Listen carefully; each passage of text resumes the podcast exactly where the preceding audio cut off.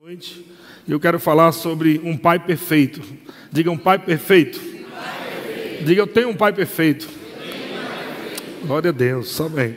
Então vamos abrir Tiago capítulo 1, no versículo 16. O apóstolo Paulo, o apóstolo Tiago, ele vai falar sobre esse pai maravilhoso que nós temos. Eu quero que você entenda que quando você nasce de novo, você passa a ter um pai que você nunca teve. Amém? Quando você nasce de novo em Cristo Jesus, quando você entregou a tua vida para Jesus, se você está aqui e não entregou, vai entregar hoje, amém? Você passou a ter um pai perfeito, um pai que te supre em tudo. Então não há nenhuma necessidade de você ficar olhando para trás e você ficar né, magoado, triste, sei lá, ou com algum sentimento ruim por causa da, da ausência de um pai, ou porque talvez nunca viu o pai ou porque teve um pai ruim, né? Isso não importa mais. O que importa é que você tem um pai bom. E o pai bom agora que habita dentro de você, que é o pai de Jesus, você sabe que você é irmão de Jesus, né? Então, o pai de Jesus é seu pai. Aleluia. Então, o pai de Jesus, que é o seu pai, ele te supre e faz com que você agora viva preenchido de uma paternidade divina. Então você não precisa ficar mais vivendo uma vida magoada. Não estou falando isso com todo mundo, porque eu sei que há pessoas aqui que se dão muito bem com seus pais, mas existem muitas histórias, né? Muitas histórias aqui de até pais que maltrataram, de pais que abandonaram, de pais que até morreram antes de você né, nascer, ou talvez você era pequenininho e ele morreu. Então tem muitas histórias. Mas eu quero que você entenda que Deus, ele preenche de forma plena, né, de forma absoluta, esse vazio da paternidade de um pai. Amém? Glória a Deus. Então, Tiago capítulo 1, no versículo 16, diz assim: Não vos enganeis, meus amados irmãos, toda boa dádiva, todo dom perfeito são lá do alto, descendo do Pai das luzes. Todo, toda boa dádiva, todo dom perfeito são lá do alto, descendo do Pai das luzes, em quem não pode existir variação ou sombra de mudança. Diga glória a Deus. Diga assim: tudo que meu Pai me dá, meu Pai celestial, é bom e é perfeito. Agora entenda bem, irmãos, eu não sei se você passou por isso, mas eu passei por isso e eu sei que pessoas passaram por isso, de você colocar a imagem do teu pai em Deus.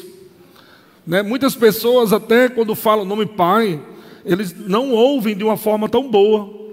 Por quê? Porque tiveram problemas com seu pai biológico, e quando nós falamos sobre pai, não, não, não soa aquela coisa agradável.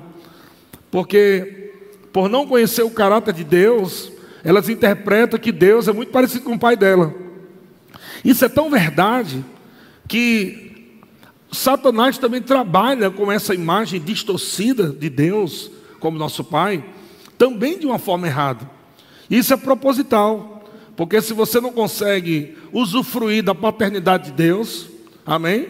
O Espírito Santo vem habitar dentro de você, para que você possa é, usufruir da paternidade de Deus. Mas como você muitas vezes ouve histórias de um Deus tão ruim, você fica meio assim, rapaz, não sei qual é o pior, se é Deus, se é meu, se é meu pai, né? Porque Deus que, apresenta, que é apresentado pela religião é um Deus ruim e às vezes bom. E você não sabe nem como é que você crê num Deus desse. Porque como você vai colocar fé, como você vai aplicar a tua fé num Deus que é mutável? Como você vai ter certeza, porque fé é certeza, amém? Como você vai ter certeza de um Deus que você não sabe se amanhã ele está legal? Se você vai acordar amanhã, segunda-feira, e Deus vai acordar para você olhando, dizendo assim, né? Seu Pai Celestial, olha, hoje eu estou meio chateado, né? Eu estou meio com raiva, e não venha falar comigo não, senão eu te fulmino. Então, Coisas assim danificaram o caráter de Deus. Doutrinas que não são de, de Deus, que não foi Cristo que ensinou, mas homens que criaram, Quem nunca ouviu aqui sobre cuidado, senão Deus baixa a mão? Quem já ouviu isso? Quem já ouviu também, cuidado para você não passar pela reprova de Jeová, né? Pelo moinho. E assim vai. Pelo deserto de Jeová. E vai um monte de coisa ruim. Então as pessoas têm, ao invés de ter temor a Deus, estavam tendo medo de Deus. E temor é diferente de medo. O temor a Deus é reverência, respeito. Amém? O medo, amado, é algo que é ruim. É tão ruim que a Bíblia diz que o amor de Deus lança fora todo medo. Se o medo fosse algo de Deus, o amor não lançaria fora, ficava com ele lá dentro. Então, Deus não quer que você tenha medo dele, fica estranho a coisa. Pelo contrário, Deus quer que você desenvolva um relacionamento não só de Deus. Vê que o apóstolo Paulo sempre fala na Bíblia, o Deus e Pai. Amém? Você precisa entender que tem um Pai celestial e que esse Pai celestial é Deus. Mas Deus também não quer que você tenha essa consciência como os homens do Antigo Testamento, que não chamava Deus de Pai, só chamava Deus de Deus. E esse Deus do Antigo Testamento é um Deus muito distante, é um Deus lá do céu, é um Deus lá de Canaã, lá de Jerusalém, é lá de, daquelas coisas. E as músicas eram criadas assim. Se criavam músicas sempre falando Canaã, cidade santa, né? Todo mundo querendo ir para lá. Um dia eu vou para lá. Um dia eu vou para lá. Um dia eu vou para lá. Por quê? É aquela sensação, né? Um dia eu vou encontrar Deus. Isso era uma visão é, do antigo homem, do homem sem Deus, da antiga aliança. Mas no momento em que Jesus veio, ele trouxe uma nova aliança. E essa nova aliança foi: eu vim, né? estabelecer uma nova aliança e eu vou para o Pai. E quando eu for para o Pai, veja que Jesus sempre chamava Pai, e uma das coisas que fizeram com que os religiosos daquele tempo mais perseguissem Jesus foi a revelação de Deus como Pai. Jesus falava de Deus como Pai. Jesus dizia: Eu conheço Deus, Ele é meu Pai. Eu vim de lá, eu conheço Ele, eu ouço Suas palavras. E isso irritava os religiosos. Os religiosos ficavam com raiva, dizendo: mata esse herege. Veja que verbo da vida já é perseguido desde aquela época, Jesus é o verbo da vida, amém? Desde aquela época já perseguiu o verbo da vida.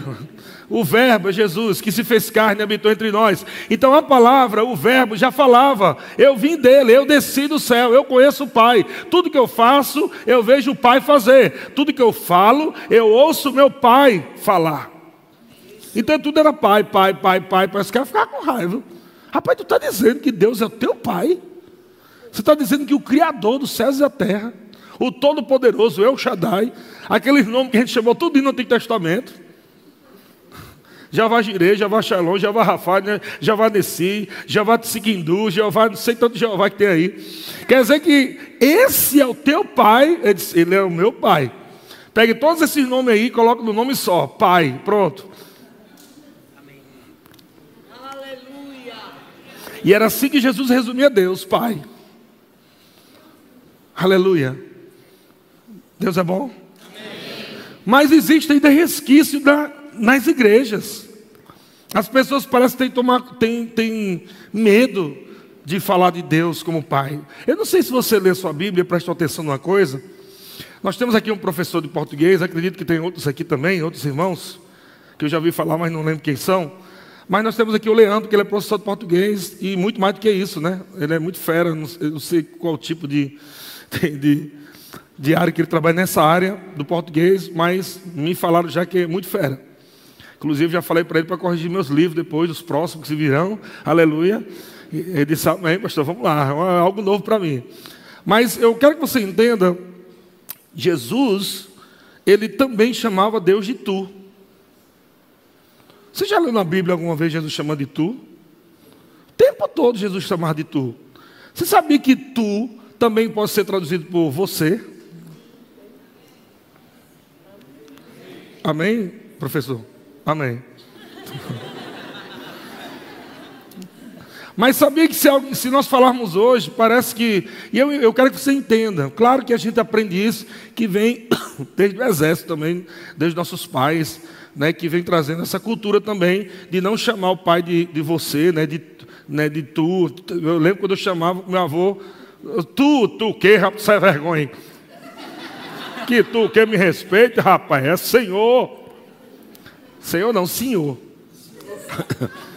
Diga sim, Senhor. Então, claro, a gente entende isso, porque nós, como criança, a gente não, não sabe nem o que é respeito, não sabe o que é honra, não sabe o que é nada.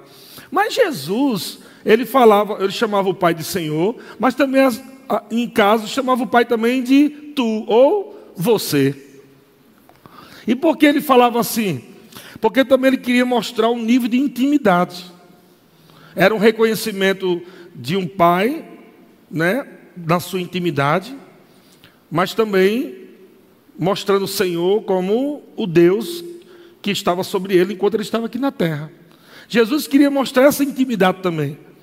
Não somente aquela coisa longe, como no Antigo Testamento, onde as pessoas tinham medo, aqueles que tinham acesso né, ao, ao, ao Santo dos Santos, eles tinham medo de entrar na presença manifesta de Deus, naquele lugar onde o Shekinah, que era a presença manifesta de Deus, se manifestava, eles tinham meu receio, tinham medo, tinha todo um ritual que era feito para que entrasse lá. E aquele ritual foi Deus que falou, tem que ser assim, tem que matar um animal desse jeito, tem que, né, o sangue tem que ser derramado assim, tem a pia de bronze, né, tem a, o, o, santo lugar, o candelabro, o, o, a mesa de pães, e tudo aquilo ali era uma simbologia, uma tipificação de Cristo, amém?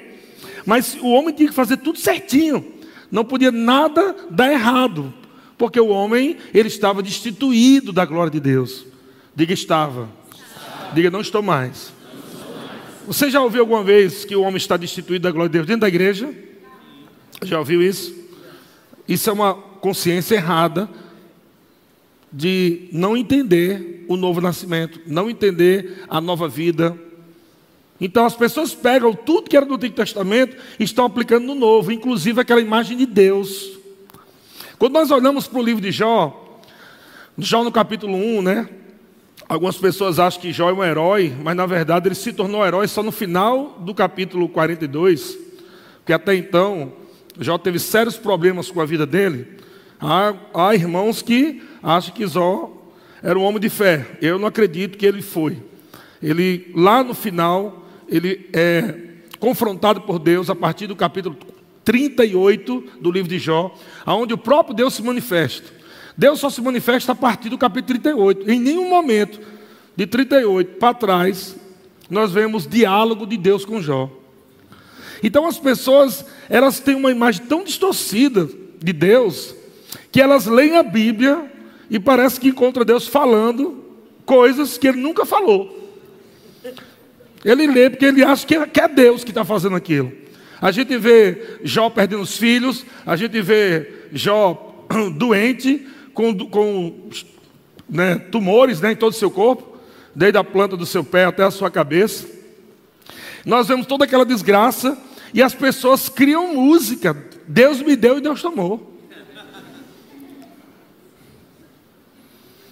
E eles interpretam que foi Deus.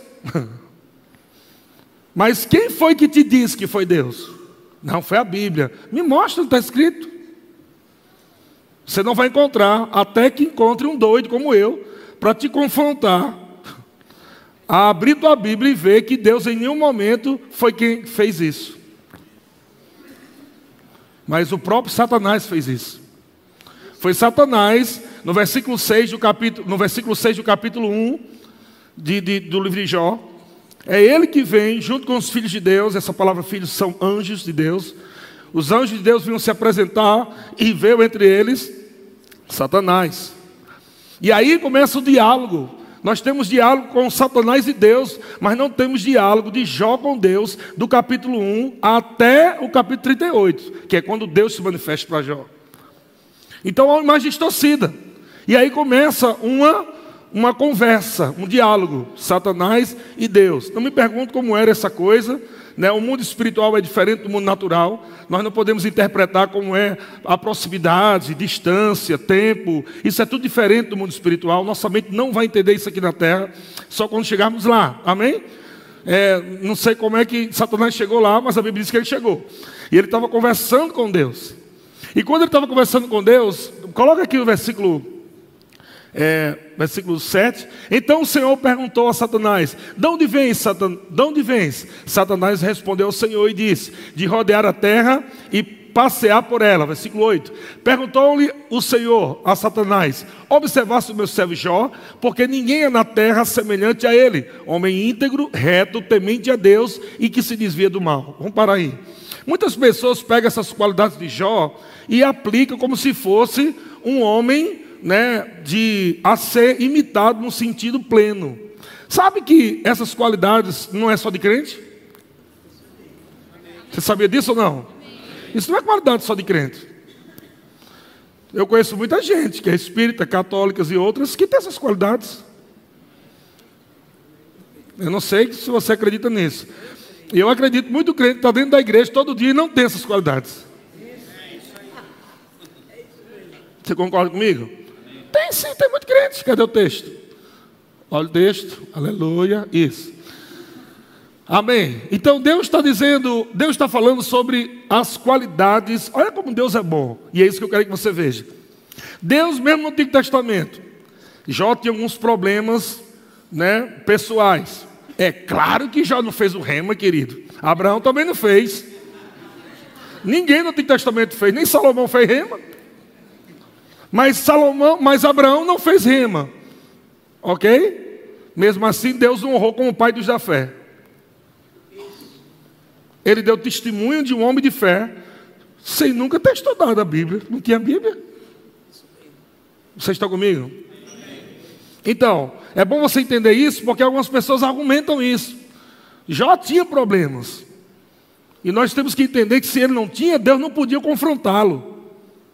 Porque se Jó fosse tão ignorante, tão ignorante, soubesse nada, como é que Deus vai se manifestar para ele e cobrar de uma coisa que ele nunca ouviu?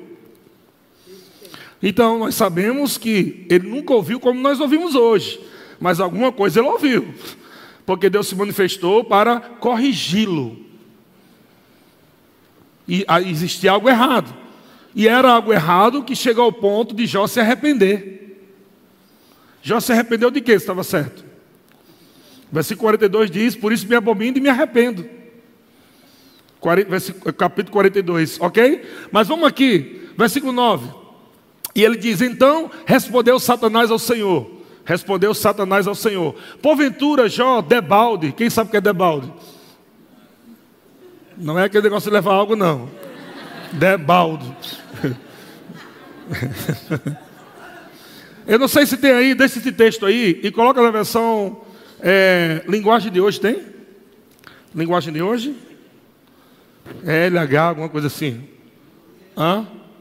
Olha só o que é que Satanás diz. Satanás respondeu: Será que não é por interesse próprio? Então é a palavra debalde. Será que não é por interesse próprio que Jó te teme? Ou seja, o próprio Satanás está mostrando aqui qual o problema dele. Existiam algumas coisas de interesse próprio. Agora, existe algo também no versículo 10, que eu acho, pode voltar na versão anterior, no versículo 10, eu acho algo interessante. O próprio Satanás dá testemunho que é Deus que prospera. Vou falar de novo. O próprio cão dá testemunho, Satanás, bicho de rabo, cabiroto. Ele dá testemunho de que é Deus que faz prosperar o homem. Olha o que, que ele diz: Acaso não o cercaste com sebe a ele e a, a sua casa e tudo quanto tem, a obra de suas mãos o quê? Abençoaste. E os seus bens o quê?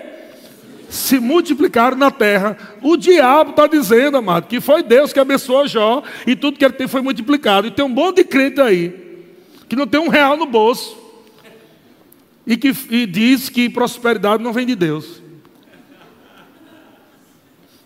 Será possível que o diabo está mais inteligente que tu, irmão? Então você vê que o próprio diabo está falando da bondade de Deus. Você tem cercado ele, você tem protegido ele, você tem abençoado, você tem multiplicado o que ele tem. E aí o diabo vai fazer uma proposta. Não sei se é o versículo 11, olha aí. É o versículo 11. Olha só, o diabo está falando ainda, não é? Aí ele vai continuar. Estende, porém, a mão e toca em tudo quanto tem. E verás se não blasfema contra ti na tua face. Então essa história de baixar a mão não vem de Deus. Essa história de baixa a mão e acaba tudo com o que ele tem. Quem criou essa história foi Satanás, não foi Deus que criou. Eu vou baixar a mão e eu quero matar todo mundo. Não. E eu quero que você entenda que essa questão, essa coisa de mão de Deus, amado, ela tem diversas interpretações. Mão de Deus também pode ser poder de Deus. Mão de Deus pode ser glória de Deus. Mão de Deus também pode ser juízo de Deus. Amém? Quando se fala também de juízo de Deus, não está se falando de um Deus carrasco, de um Deus ruim. Eu lhe pergunto: alguém que estuprou uma criança de dois anos de idade, um homem que fez isso com uma criança de dois anos de idade. Então existem vídeos, fotos, tem tudo lá. Ele vai ser julgado e vai para um tribunal. O juiz está lá no tribunal e, na, e tem lá o, o, o, advogado de defesa, o advogado lá do promotor de acusação, aquelas coisas todas, um bocado de gente assistindo. E aí diante de tantas provas e de todo o diálogo, o juiz chega num ponto e diz: Rapaz, você realmente fez isso. Então, naquela nação, aqui no Brasil não tem, graças a Deus, né? Mas aqui no Brasil não tem cadeira elétrica. Mas vamos dizer que numa nação existe uma lei que a lei lá tem. Lá no, naquela, numa nação tem lá ou cadeira elétrica ou aquele negócio que, como é que chama? Injeção letal. E aquela pessoa vai para lá e morre. Eu lhe, eu, eu lhe pergunto: o culpado foi o juiz?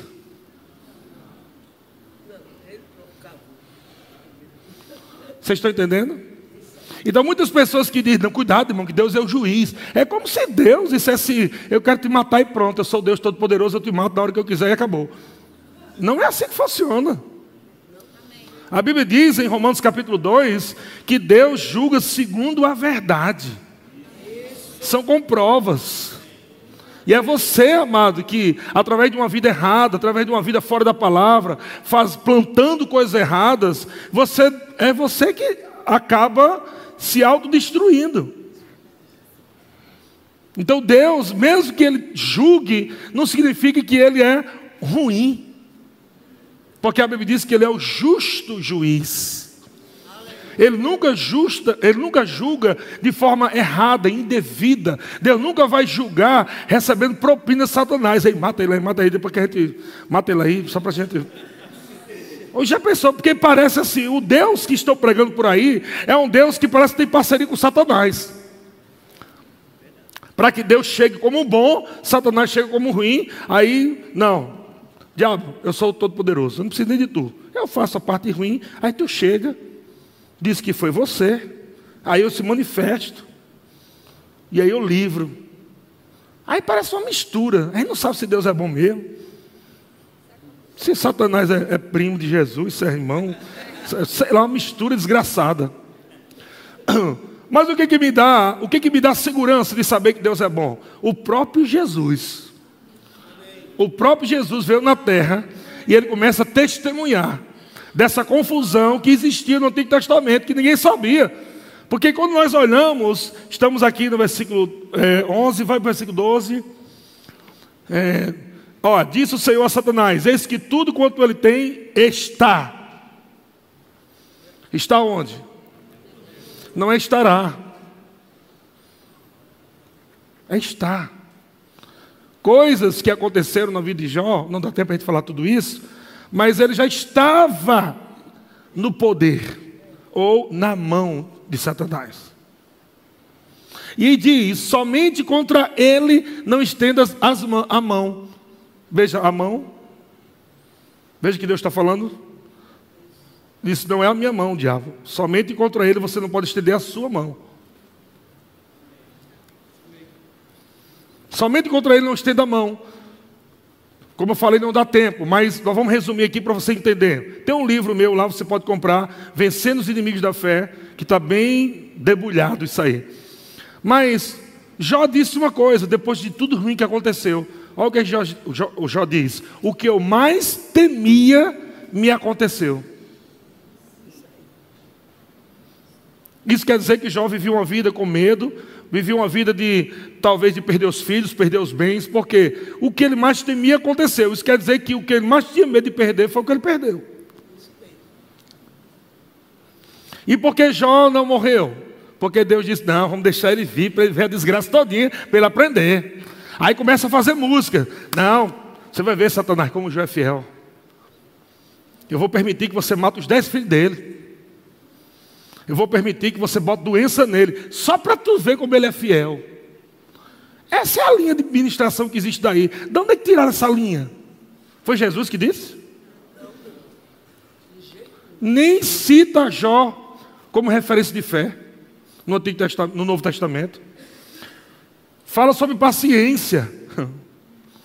Só tem um texto no Antigo Testamento. Se Jó fosse uma referência da sua vida, Paulo tinha falado, Pedro tinha falado, João tinha falado, Jesus tinha falado, todo mundo tinha falado. Existia pelo menos três versículos da nova aliança dando base para você entender que o Deus de Jó realmente é aquele Deus que.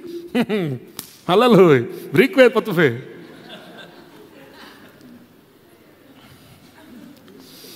O único texto é de Tiago que fala de Jó tendo muita paciência. Mas eu, deixa eu dizer coisa para você. Você sabe que paciência é diferente de fé, né, irmão?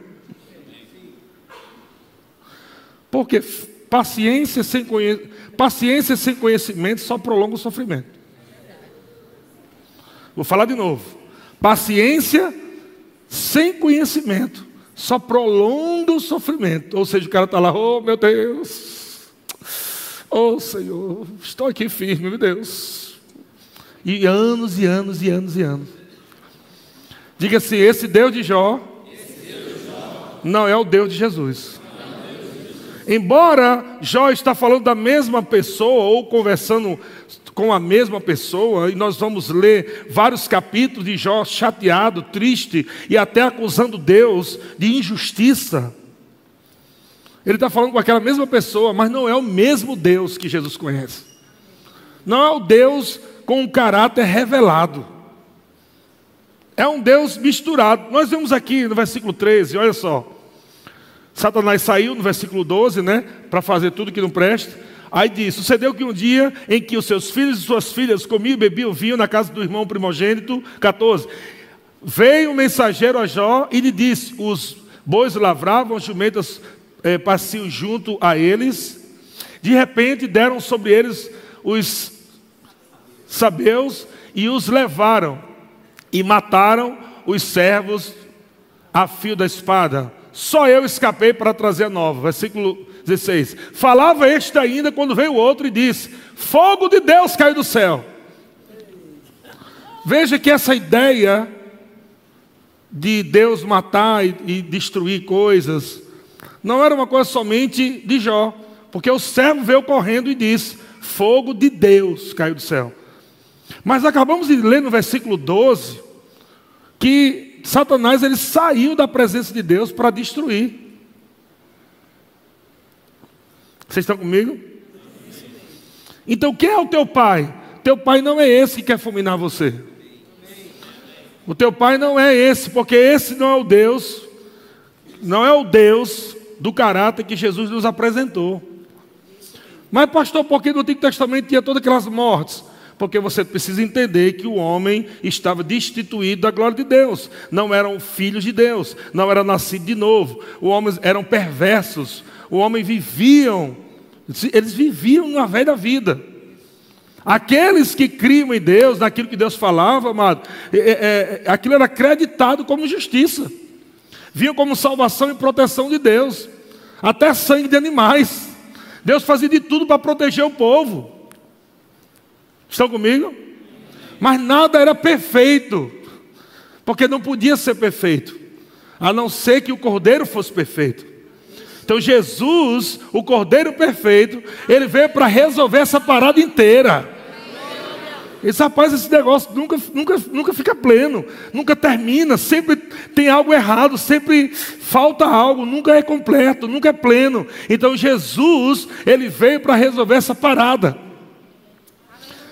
Então o verbo, a palavra, de Deus, se fez homem, se fez carne, e ele veio habitar entre nós, cheio de graça e verdade. A lei veio por intermédio de Moisés, mas a graça e a verdade veio por intermédio de Cristo. Onde veio a graça e a verdade? Por intermédio de Cristo. Aleluia. A partir daí nós começamos a ver Deus agindo na terra, como Deus funciona, como é Deus. Os discípulos começaram a dizer: Jesus, nos mostra Deus. A gente quer conhecer, nos mostra, mostra-nos o Pai. Como é o Pai? Jesus disse: olhe para mim. Quem vê a mim, vê o Pai. Em outras palavras, vocês me viram matando? Vocês me viram colocando câncer em alguém? Vocês me viram descendo fogo do céu para queimar todo mundo? Não, assim é o Pai. Quem me vê a mim, vê o Pai. Eu e o Pai, nós somos um. Já pensou se a gente entra no, no tempo de Jesus com essa mesma consciência do Antigo Testamento? Então, era Deus que fazia o mal e Jesus vinha fazer o bem. Olha só. Mas o próprio Jesus, falando sobre as obras do Pai, falamos sobre é, curar, expulsar demônio, um monte de coisa. Ele falou: Isso não é obra de Satanás, não, isso é obra de Deus. Mas os religiosos diziam que Jesus estava endemoniado. Você está endemoniado, tudo que você faz aí é pelo poder de Beuzebu. Querendo atribuir as obras de Deus como se fosse do diabo. Porque existia essa mentalidade desde o Antigo Testamento. E é por isso agora que nós lemos o primeiro texto de Tiago, Tiago dizendo, capítulo, é, Tiago capítulo 1, versículo 16. Olha como é a primeira palavra. Não vos enganeis, meus amados irmãos. Porque ele começa a dizer: não vos enganeis, não se engane. Deus não é esse Deus da religiosidade. Deus não é esse Deus que quer matar você, que quer colocar você num leito de enfermidade, quer colocar um câncer dentro de você, quer acabar com a tua vida para ver se você melhora. Amém, amém. Não vos enganeis, diga para o seu irmão, não se engane. E aí o apóstolo Tiago vai resumir no versículo 17. Ele diz: Vou te apresentar a Deus toda boa dádiva, todo dom perfeito, são lá do alto, do Pai das luzes. Aleluia! Em quem não pode existir, não pode existir, não pode, não pode, não pode, não pode, não pode, não pode, não pode, não pode, não pode existir variação, não pode existir nem sombra de mudança. Isso quer dizer que Deus é bom em todo o tempo. Ele não muda. O seu pai não vai acordar amanhã com raiva. O seu pai não vai acordar amanhã querendo te matar, querendo colocar uma doença dentro de você. Não, é Ele que te guarda, é Ele que te guia, é Ele que te cura, é Ele que te abençoa, é Ele que te multiplica. É Ele, é o Pai que te ama. Aleluia. Você pode acordar pela manhã, meu irmão, levantar suas mãos sem medo de estar na presença dEle. Não há mais medo, porque foi o sangue de Jesus, o sangue perfeito do Cordeiro, que abriu um novo e vivo caminho. E você entrou agora e está na presença dEle, sem medo, sem culpa, sem complexo de inferioridade, chamando Deus de Pai, como se o pecado nunca tivesse existido, perdoado, santificado, salvo, abençoado, curado. Foi isso que aconteceu.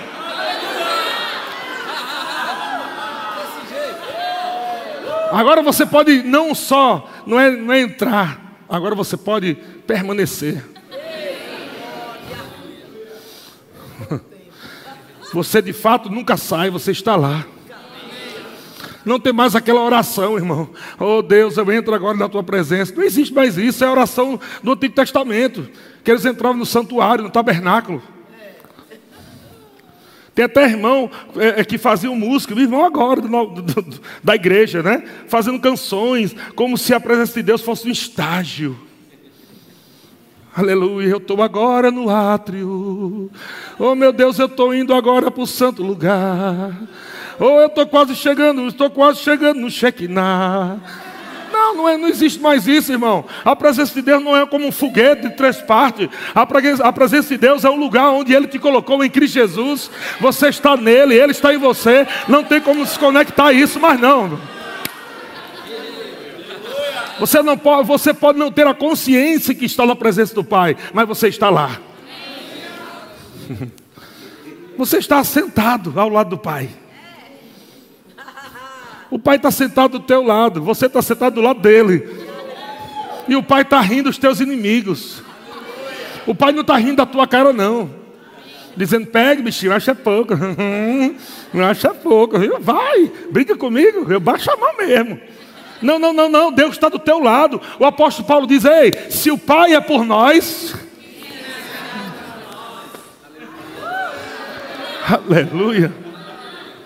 Tem um irmão novo convertido, que esse irmão, ele nasceu de novo, né, novinho. Só que esse irmão era muito brabo, era forte. Quando era crente, ele batia em todo mundo, quebrava todo mundo. O cara era mais temido do bairro. Mais temido. O cara olhava para ele e disse: Quer? Está me garantindo por quê? Vem cá agora. Corria atrás dele, quebrava o cara todo dia. Vai mais para mim não.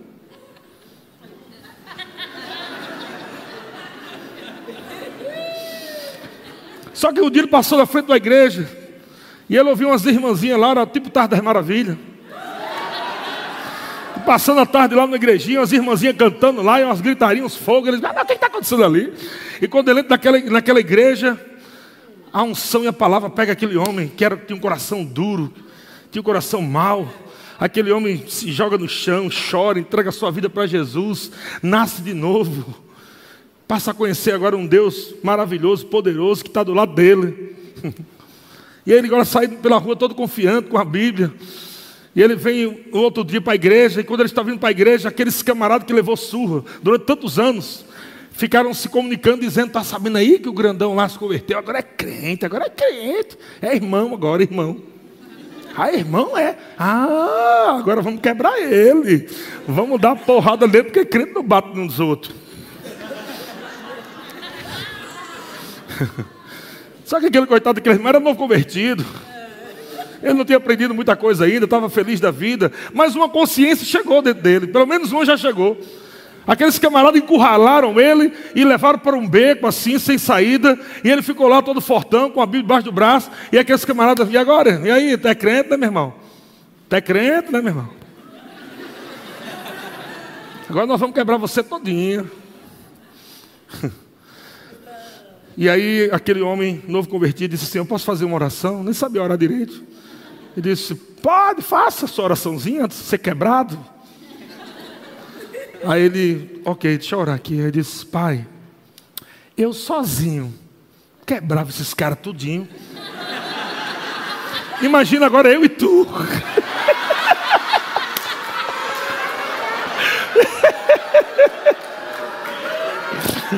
Aleluia. Eu quero que você pegue, amado, a consciência de que ele já se achava forte, mas quando ele nasceu de novo, ele disse: Eu e você somos a maioria. Ei, irmão, você e Deus é a maioria. Você e o Pai é a maioria, meu irmão. Não há cão dos infernos que possa parar você. Se Deus é por nós, quem será contra nós? Aleluia. O câncer se levanta e você diz: Eu tenho um pai. Escassez se levanta, você diz: Eu tenho um pai. Aqui não, meu pai é poderoso, meu pai é o dono do ouro e da prata, ele é rico, ele é poderoso. Essa é a consciência que você tem que ter, meu irmão. E não atribuir a tua falta a Deus. Não atribuir teu problema a Deus. Ficar orando a Deus como se Deus fosse o culpado. Ele é teu pai. Tem gente que está doente, aí fica orando.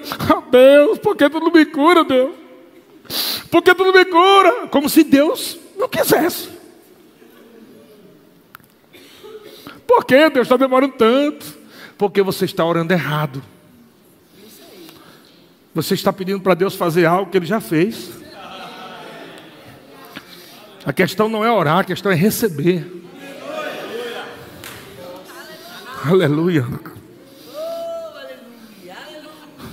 E o pai enviou o seu único filho, e esse único filho se tornou primogênito de muitos, Jesus. E o nosso irmão mais velho, ele disse: Olha, eu vim, eu vim, eu vim em nome do Pai. E eu não vim aqui só para fazer grandes obras sozinho, não. Eu vim para levantar uma, uma galera poderosa aí, e ele me autorizou a dar o meu nome para vocês. O problema é que as pessoas não têm essa consciência do nome de Jesus. Preferem falar dos problemas para Deus como se Deus fosse o culpado, ou de alguma forma está usando uma situação difícil para trazer um crescimento espiritual, um crescimento na tua fé, seja lá o que for. Prefere crer assim do que crer que o diabo é seu adversário. E de que Jesus te deu um nome para você ir para cima de Satanás e destruir as obras do diabo. E quando você destrói as obras do diabo, você glorifica o Pai. O Pai é glorificado quando você usa o nome do Filho, o nome de Jesus, para você desfazer as obras de Satanás. O Pai é glorificado, irmão. Quer glorificar Deus? Assuma de uma vez por todas a sua posição de filho de lavado, remido pelo sangue de Jesus, a autoridade que você tem no nome de Jesus, o poder que Ele te deu e a palavra que Ele te deu. Diga para o seu irmão: você não é qualquer coisa, não. Você é simplesmente o melhor dessa terra. Não existe nada nessa terra aqui, amados, que seja mais valioso do que você. Aleluia. Mateus capítulo 5, versículo 48. Vai lá, Gabriel, me ajuda aqui. Mateus capítulo 5, 48 diz: Portanto, sede vós o que? Perfeitos. Como o que? Como perfeito é o vosso Pai. Olha só o que Jesus está dizendo. Portanto, sede vós perfeitos, como perfeito é o vosso Pai. Glória a Deus. Mateus capítulo 7, versículo 7. Mateus capítulo 7, versículo 7. Aleluia. Irmão, eu lembro de, de, tanta coisa, de tanta loucura que eu fiz para me deixar os meus filhos felizes. Tanta loucura que eu fiz para deixar os meus filhos felizes. Em tempo de crise, quando eu e George, a gente não tinha dinheiro. A gente fazia de tudo para que nossos filhos não sofressem naquele tempo de pressão. A gente mantinha o melhor. Eu lembro da minha mãe fazendo isso. Quando meu pai foi embora, minha mãe fez o papel de um, não, o papel não, o trabalho, né, de um, de um pai. Né? A mãe nunca pode ser um pai, nunca pode fazer o papel de um pai, mas ela pode fazer o trabalho de um pai. E ela fez os dois trabalhos. E eu lembro que ela viajando no interior, tudo vendendo perfume, vendendo roupa, de tudo, para quê? Por causa dos filhos. Olha o que um pai faz, gente. Um pai que tem um bom coração, um pai que tem responsabilidade. Ele vai fazer de tudo para que o seu filho viva bem. Ele vai se esforçar o máximo que puder para abrir caminhos, para que o caminho seu, para os seus filhos seja uma forma mais tranquila, mais suave, que ele possa ir mais longe. E aí Jesus com essa consciência, nessa consciência de pai, de paternidade, Jesus diz assim, ó, pedi, Mateus 7,7, pedi e dá-se-vos-á. Ele está falando do filho com o pai. Buscai e acharei. Batei e abre-se-vos-á. Pois todo o que pede, recebe.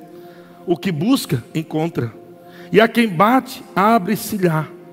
Ou qual dentre vós, qual dentre vós é o homem que, se porventura o filho lhe pedir pão, lhe dará pedra? Ou se lhe pedir um peixe, lhe dará uma cobra. Pensa num pai ruim que sabe.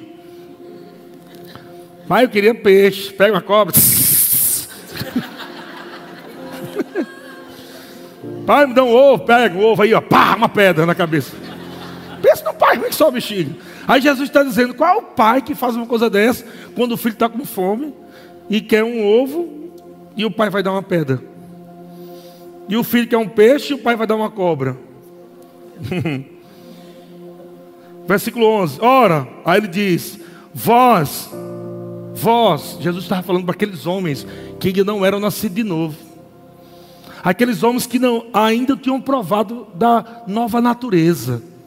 Jesus disse: Vocês que são maus, sabeis dar boas dádivas aos vossos filhos, quanto mais o vosso Pai que está nos céus. Dará boas coisas, boas coisas, boa, boa, boa, boa. Dará boas coisas aos que lhe pedirem. Diga: meu pai é bom. Sabe que Deus está preparando uma semana gloriosa para você.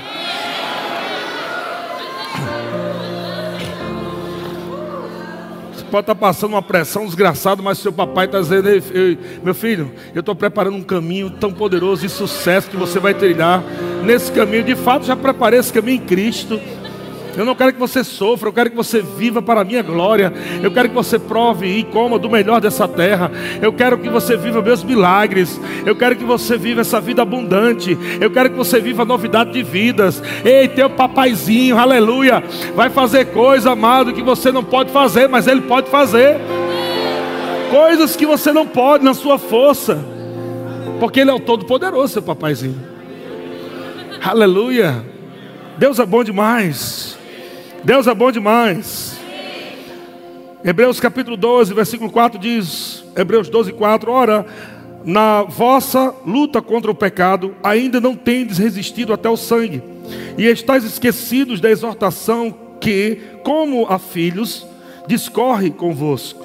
Olha aqui Deus diz: Filho meu, não menosprezes a correção que vem do Senhor, nem desmaieis quando por ele, por ele és reprovado, porque o Senhor corrige a quem ama e açoita, essa palavra açoita que é disciplina, a todo filho a quem recebe. O que, é que Deus está dizendo? Eu vou corrigir você, eu vou alinhar você. Eu vou disciplinar você. Vai ter coisa que você não vai gostar de fazer, vai ter coisa que você não vai querer fazer, mas você tem que fazer, você tem que ser disciplinado. Você precisa aprender a perdoar. Você precisa aprender a liberar perdão. Você precisa andar em amor, andar no espírito. Você não pode andar de qualquer jeito. Você tem que parar de fofocar, você tem que parar de falar mentira. Eu posso te alcançar de uma forma gloriosa, mas você não pode falar essas coisas. Deus vai disciplinar você. E o que, é que ele diz, versículo 7? É para disciplina. A palavra disciplina é treinamento, educação, correção. É para disciplina que perseverais. Você vai perseverar na disciplina do Senhor. Um pai alinhando você, disciplinando você. Um pai corrigindo você. Aleluia. Aleluia. Deus os trata como filhos. Diga, Deus me trata como filho. Pois que filho há que o pai não corrige? Que filho há que o pai não corrige? Mas se estáis sem correção, de que todos se têm tornado participantes, logo sois bastardos e não filhos. Então Deus está dizendo: você precisa alinhar a tua vida. Eu sou teu pai, eu quero o melhor para você. Você não pode viver de qualquer jeito. Existe uma vida tão boa, tão maravilhosa, tão abundante, mas o teu modo de falar, o teu modo de pensar, o teu modo de agir não está de acordo com a minha vontade, com a minha palavra. Você quer viver o melhor, meu filho? Você diz: Quero, papai. Então você precisa me ouvir. Você precisa me ouvir. Aleluia.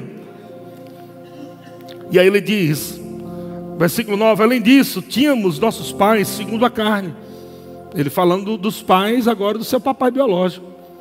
Mas se você tem ainda, Além disso, tínhamos nossos pais segundo a carne, que nos corrigiam e os respeitávamos. Não havemos de estar em muito mais submissão ao Pai espiritual? E então viveremos? Aleluia. Glória a Deus. Pois eles nos corrigiam por pouco tempo segundo o melhor lhes parecia. Deus, porém, nos disciplina, nos corrige, nos ajusta para aproveitamento, a fim de sermos participantes da sua santidade. Toda disciplina, com efeito, no momento não parece ser motivo de alegria, mas de tristeza. Ao depois, entretanto, produz fruto pacífico aos que têm sido por ela exercitados fruto de justiça. Por isso, restabelecei as mãos decaídas e os joelhos trôpegos, e fazei caminhos retos para os pés, para que não se extravie o que é manco, antes seja curado. Sabe que pessoas nessa noite serão curadas. Existem pais aqui, existem filhos aqui, que ainda têm problemas, tiveram problemas sérios com paternidade. Eu quero. Mulheres também podem se encaixar nisso, mas há uma direção específica. Existem homens aqui que têm sérios problemas de relacionamento. Homem que tem problemas distorcidos na alma, alma deformada por ausência de pai. Existem homens aqui também que têm problemas de agora se submeter a uma liderança. Você sabe que a liderança é um pai espiritual ou um pai ministerial? Tem homens aqui que têm problema de submeter. Há um esforço grande para submeter. Sabe por quê? Porque pais ministeriais fracassaram com você no passado. Pais ministeriais fracassaram com você no passado. Aquela paternidade. Tem homens aqui que tinham um espírito tão ligado com, com seu pai ministerial. Ele tinha aquele homem como referencial. Mas por algum motivo aquele homem caiu, errou. Aquele homem não deu uma boa referência. E parece que todo aquele amor que você tinha por aquela liderança se transformou em ódio. E você está sendo curado isso bem devagarinho. Mas Deus está dizendo: Eu quero que você se livre disso completamente. Se livre disso completamente. E você continue crendo que eu posso levantar homens aqui na terra que vão representar a minha paternidade. E você pode estar debaixo, você pode usufruir, e você pode receber. Tem homens que serão curados aqui nessa noite. Aleluia. Deus é bom demais. Aleluia, a cura está chegando. Glória a Deus. E falando nisso, Gálatas capítulo 4, versículo 19. Eu quero finalizar com esses dois textos. Os dois textos que veio no meu coração quando eu estava orando sobre vocês nessa noite, nessa tarde, para essa noite. Amado, quando eu olho para cada um de vocês, há um peso de responsabilidade muito grande sobre mim um peso de manter a minha vida reta diante do Senhor, um peso de manter a minha vida íntegra na palavra. Você acha que é fácil só porque eu tenho um título? É tão difícil como para você. A única diferença é que a, a minha responsabilidade como um, um pai ministerial, ela é maior. Mas a dificuldade é a mesma. Eu tenho que romper todo dia com pensamentos errados. Eu tenho que romper todo dia com sugestões do diabo, com sentimentos ruins que vêm contra vocês mesmos. Eu tenho que sempre me colocar naquela posição. Eu, eu, sempre tenho que confessar: eles são meus filhos, foram filhos que Deus nos deu. Foram filhos que Deus nos deu. Eu tenho que cumprir minha missão, eu tenho que cumprir minha missão. Mas vem pressão, porque da mesma forma que o diabo pode colocar sugestão na minha cabeça contra vocês, o diabo também coloca sugestão na sua cabeça contra mim. E você vai ter que lutar, combater o bom combate do mesmo jeito. Mas eu sei que a palavra sempre vence, o amor sempre vence. E é nisso que eu me agarro. Ignora a palavra do diabo. E eu digo, o diabo sempre falando coisas sobre ao teu respeito, dizendo: Você acha que ele vai crescer? Olha como ele é carnal. Ele é um fraco, derrotado. Não faz nada. Ele não serve para nada. Como você ainda coloca uma pessoa dessa na sua igreja, na sua equipe? Como você faz isso? Então eu tenho que combater o bom combate, dizendo: São os meus filhos, cala sua boca. São os meus filhos, você cala sua boca. Não fale mal dos meus filhos, não, ministeriais. Não fale mal do meu povo. E eu tenho que confessar, e eu falo na cara de Satanás: esse povo é um povo próspero. Esse povo é um povo abençoado. É um povo que anda em amor. É um povo que anda em paz. É um povo que anda em alegria. Eu começo a confessar e confessar e confessar. Amado, é algo sendo gerado. Não existe nenhum sucesso por acaso, meu filho. Essa igreja não está crescendo, não é por acaso, não. É porque existe algo divino acontecendo, existem instruções de Deus, existe amor de Deus, compaixão de Deus, existe coisas de Deus fluindo para o povo. E o apóstolo Paulo fala aqui em Gálatas capítulo 4, 19. Olha o que ele diz: Meus filhos, ele chamava isso também. Meus filhos, por quem de novo sofro as dores de parto. Os momentos de intercessão que Paulo tinha pelo povo, por aqueles que estavam seguindo, submisso à sua liderança. Vocês estão comigo? Então, enquanto você faz sua parte, eu faço a minha parte. E a igreja vai avançando, a igreja vai crescendo. Meus filhos, por de novo sofro dores de parto, até ser Cristo, até ser Cristo formado em vós. Gente, muita gente de formação, que a gente não pode desistir. Se ela desistir, eu não, não tenho o que fazer. Mas se ela não desistir, estar nesse ambiente, há uma paternidade cuidando da sua vida, da sua família. Existe realmente, nós acreditamos nisso, amado. Nós acreditamos no Pai ministerial ou um pai espiritual nesse sentido, de estar preservando pela sua vida, de estar orando por você, de estar se colocando na brecha.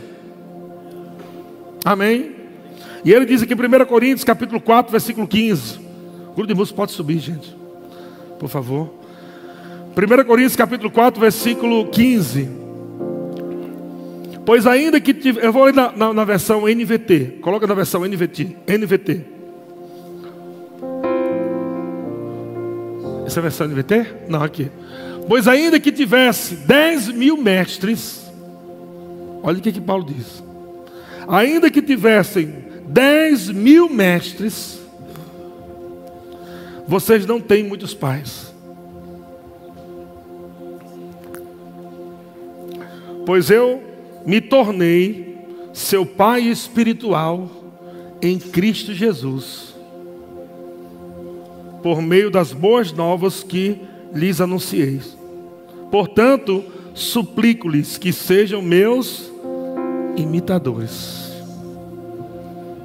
Deixa eu só uma coisa para você, irmão. Eu quero aproveitar e falar isso na internet. Brasil inteiro e muita gente pelo mundo está me assistindo. Pode passar todo tipo de ministro da tua igreja. Os melhores pregadores. mas nenhum deles é seu pai. Vai passar em nossa igreja muitos ministros. Vai passar aí na sua igreja aí, pessoal da internet. Vai passar muitos ministros afogueados, cheios de Deus, cheios de poder, mas nenhum deles são seu pai. Nenhum deles. Nós colocamos o pai ministerial como o feijão com arroz, o que sustenta. E nós colocamos aqueles que vêm de vez em quando fazer evento como uma sobremesa. Ninguém se sustenta com sobremesa. É muito bom a sobremesa. Eu gosto demais de sobremesa. Mas não dá para ficar só comendo sobremesa. Vocês estão comigo? Então, o que, que eu quero falar para você? Está disponível a paternidade de Deus para a sua vida através da liderança. E quando você se submete, irmão, a essa paternidade, coisas são liberadas para a tua vida, meu irmão. Processos começam a acontecer de uma forma rápida. Porque é vontade de Deus que seja assim. Coisas gloriosas começam a acontecer. Milagres de Deus começam a acontecer. Você precisa mergulhar nisso. Isso é seu, lhe pertence. Não resiste. Não importa o que aconteceu no passado com outra liderança. Você não está mais lá. Você está em outra liderança. Acredite que essa liderança vem de Deus, está aqui para te abençoar. E sem reserva, se submete, irmão. E deixa essa paternidade de Deus fluir para a tua vida através da liderança.